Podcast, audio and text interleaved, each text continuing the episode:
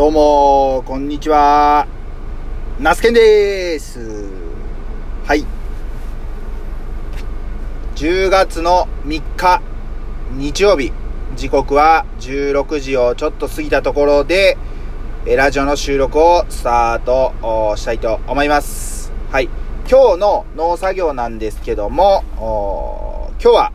あ、その前にですね、この私、えー、ナスケンの、まあ、ラジオ、おっさんの独り言というテーマでね、お送りしているんですけども、私、ナスケン、えー、新規就農者として、8年ほど前から農業をスタート、農家人生をね、スタートさせました。で、今現在はですね、ビニールハウスの方でナスを作ったり、まあ、今時期だと小松菜ですね、を栽培しています。えー、路地、外の畑では人参を作っております。そんな、あ農業人生8年目、えー、35歳の中年親父の独り言として、まあ農作業のこと、農業のことだったり、あと僕自身が今取り組んでいることですね、えー、を話したりしていくラジオです。はい。で、今日の農作業なんですけども、今日は朝から7時過ぎぐらいからですね、えー、小松菜の収穫作業をしていました。で、えっ、ー、と、お昼過ぎぐらいまで、えー、収穫作業を行いまして、昼からは、その収穫した小松菜を、まあ、袋詰めですね。一袋だいたいまあ 210g 以上に入れて、袋詰めをして、まあ、明日の集荷ですね。業者さん、取引している業者さんに取りに来てもらうんですけども、それに間に合うように袋詰めをしたというところで、今日はもうね、一日、えー、あっという間にね、過ぎてしまいました。まあ、日曜日なので、えー、聞くラジオっていうのはね、えー、まあ、競馬のラジオとかね、日曜日の午後は大体競馬のラジオが民放っていうか、AM だと流れるんですけども、おあもう、一週間が、まあ、一週間が終わったな、一週間が始まるな、まあ、どちらの感情もね、同じような感じであるんですけども、皆さんはいかがお過ごしでしょうか。で、今日、まあ、農作業以外に話すこととしましては、焼き芋屋さん、まあ僕11月にね、焼き芋屋さん開店に向けて、ちょっといくつか準備をしているんですけども、それの、まあこと、まあ進展というか少し動きがあったということと、あともう一つ、以前お話しした、えー、っと、まあ、イラストですね。絵描き、絵を描くのも好きなので、絵を描く、ことに関して、僕自身何かまあ、どういった、なんか、いわゆるコンペみたいなのがあるんですかね。えー、何か表彰されたという経験がないので、えー、ちょっとそういったところも狙っていきたいということを以前お話ししたんですけども、それについて、えー、この2点についてお話ししていこうと思います。で、えー、焼き芋屋さんに関してなんですけども、今年のですね、まあ今年に入ってから、やっぱりこう、何かまあ農業、野菜を作るっていうことがもちろんなりわいとして、えー、あるわけなんですけども、何かこう、ちょっとこう、野菜のその延長線でね、チャレンジがしてみたい、えー、ちょっとやってみたいっていうことで、まああの、夏場とかだとですね、どうしてもまあ暑い時期なので、なかなか気が、そうや、そういう挑戦に、こう、前のめりになれないし、まあ、冬場ね、やるんだったらっていうことで、えー、まあ、さつまいもを使って、まあ、焼き芋屋さんをしようと。いうことで、非常にまあ焼き芋屋さんですね。あの、ちょっと語弊があるかもしれないですけども、やっぱり、えっ、ー、と、ハードルが低い。えー、一応まあ保健所さんに確認したんですけども、焼き芋を焼く上では、まあその焼き芋を、まあその、まあ簡易な加工ですよね。熱を加えて焼き上げて、まあ、えー、提供する、販売するなので、え届け出で、えー、チャレンジ、挑戦できる。まあもちろんその食品衛生、えー、管理講習だったかな、も受けた上でのことなんですけども、はい。そういった意味でのハードルが低いっていうこともあって、ちょっと焼き芋屋さんやろうって思って、さつまいもの苗を購入して畑に植えたのが4月の、4月の20日ですね。で、もう気がつけばもう10月3日ということで、もうさつまいものね、収穫を終えていて、えーいわゆる今追熟期間ってなっているんですけども、その焼き芋を作る上で大事なあもの、焼き芋焼き器なんですけども、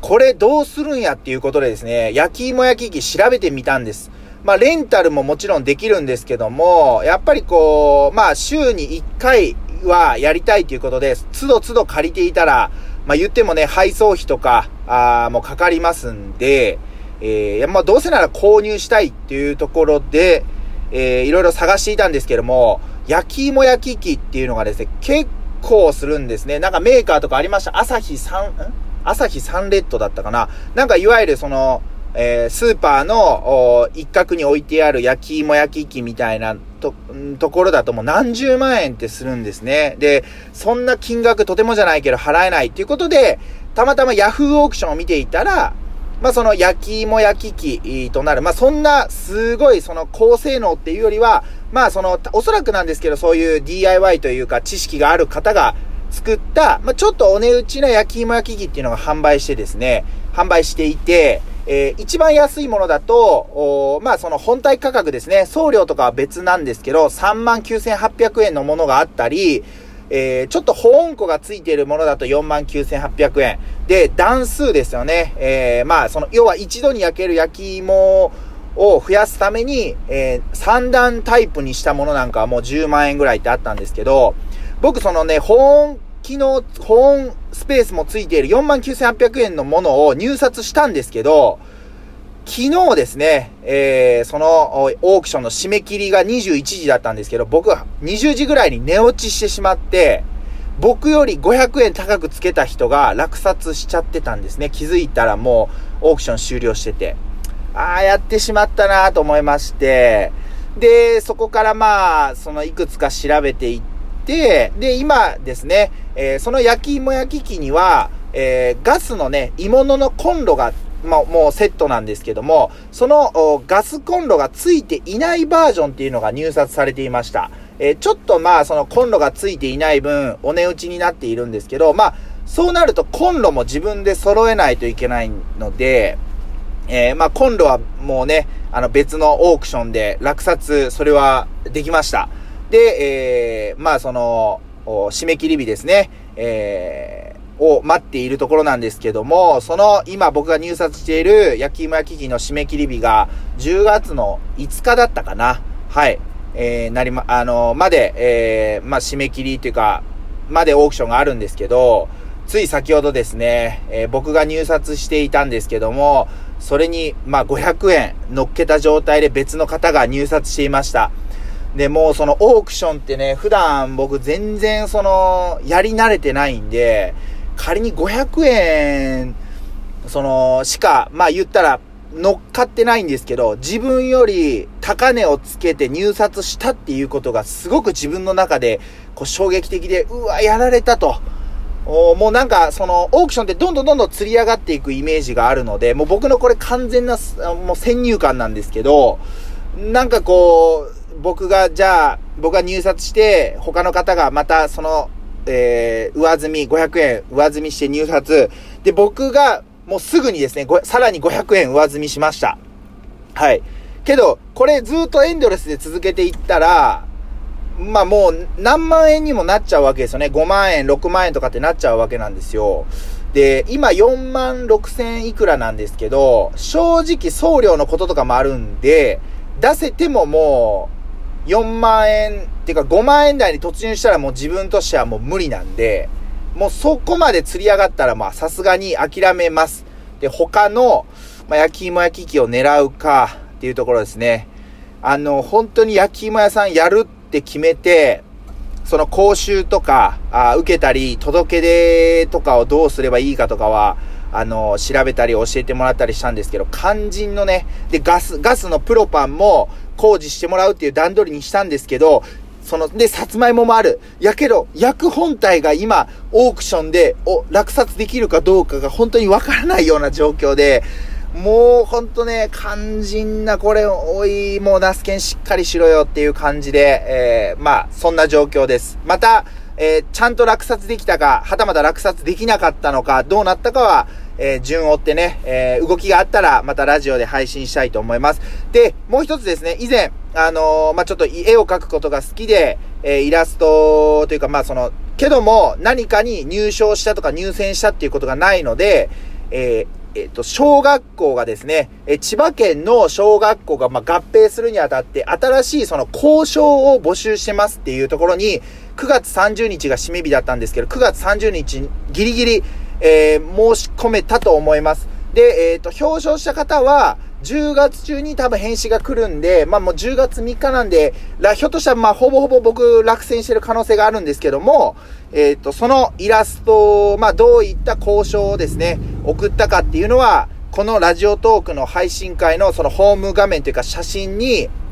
あの、貼り付けておくんで、えー、見ていただければなと思います。一応ですね、千葉県香取市の、えっ、ー、と、つ、つみや小学校さんと大倉小学校さんが、まあ、合併というかして、えー、水の里小学校っていう名前になるということで、まあ、その全国の水、水のね、100選にも選ばれているほど、すごい、まあ、その水の里として有名な地域ということなので、えー、まあ、すごいいい名前だな、いい学校名だなと思って、まあ自分食育活動とかもしているので、えー、そういったところでこう、気づいた、あというか、そういったところで養ったというか、あそういう着眼点をもとに、イラストレーター、iPad 版を使って書いてみました。果たしてこれがまあ入選な、につながるのかどうか、あまあ言うてもですね、応募作品何点あるかわからないです。でも選ばれるのは1個なんで、めちゃくちゃ多分難しいし、多分、あの、無理だろうな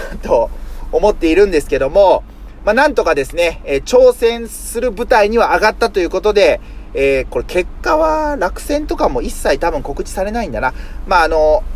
そんな感じです。はい。えー、今日は10月3日ですね。えー、今日はこんな感じで配信会、ちょっとごちゃごちゃしてしまいながら終わるんですけども、こんな感じで日々、えー、やっております。またね、えー、明日も、収録配信できればなと思っておりますので、もしよかったら聞いてください。以上、おっさんの独り言、パーソナリティのナスケンでした。ありがとうございました。